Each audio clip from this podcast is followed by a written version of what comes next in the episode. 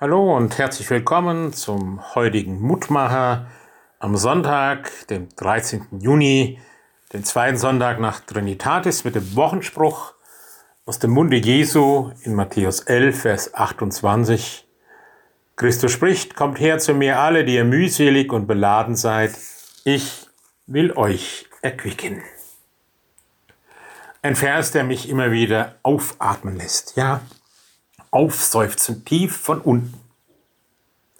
Vielleicht wird es noch deutlich in der Übersetzung von Jörg Zink. Kommt her zu mir, die ihr müde seid und ermattet von übermäßiger Last. Aufatmen sollt ihr und frei sein. Das erinnert mich an ein Bild von Rembrandt, im sogenannten 100-Gulden-Blatt, hat er das eindrücklich dargestellt.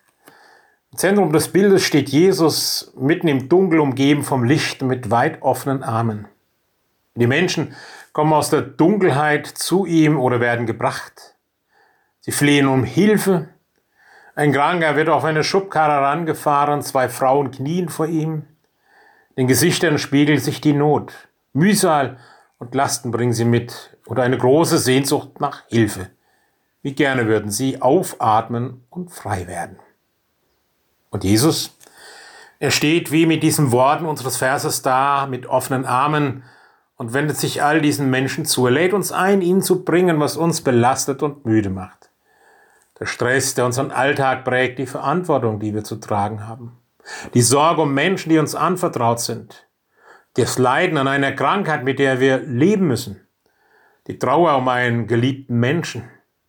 Die Schuld, die wir auf uns geladen haben, die Angst vor dem, was uns die Zukunft bringt, die Wunden, die uns im Laufe des Lebens geschlagen wurde, aber auch die Ansprüche, die wir oder andere an uns selber stellen. Kommt her und bringt diese Lasten zu mir. Ich will euch erquicken. Erquicken, ein Wort, das wir in unserer Sprache nicht mehr so oft gebrauchen. Es heißt stärken, wieder lebendig machen. Erquickung gibt es an der Quelle, aus der frisches Wasser strömt. Jesus ist diese Quelle, aus der wir neue Kraft schöpfen. Er lässt uns aufatmen und befreit in unseren Alltag gehen. Vielleicht bleiben die Lasten und Mühen dieselben, doch sie lassen sich anders tragen mit neuer Hoffnung und neuer Kraft. Bitte, Herr Jesus, lass mich immer wieder neu aufschnaufen und ausschnaufen bei dir, dass ich zur Kraft und zur Ruhe komme. Danke, dass du meine Lebensquelle bist. Amen. Es grüßt Sie, Ihr Roland Friedrich Pfarrer und wünscht Ihnen einen gesegneten Sonntag.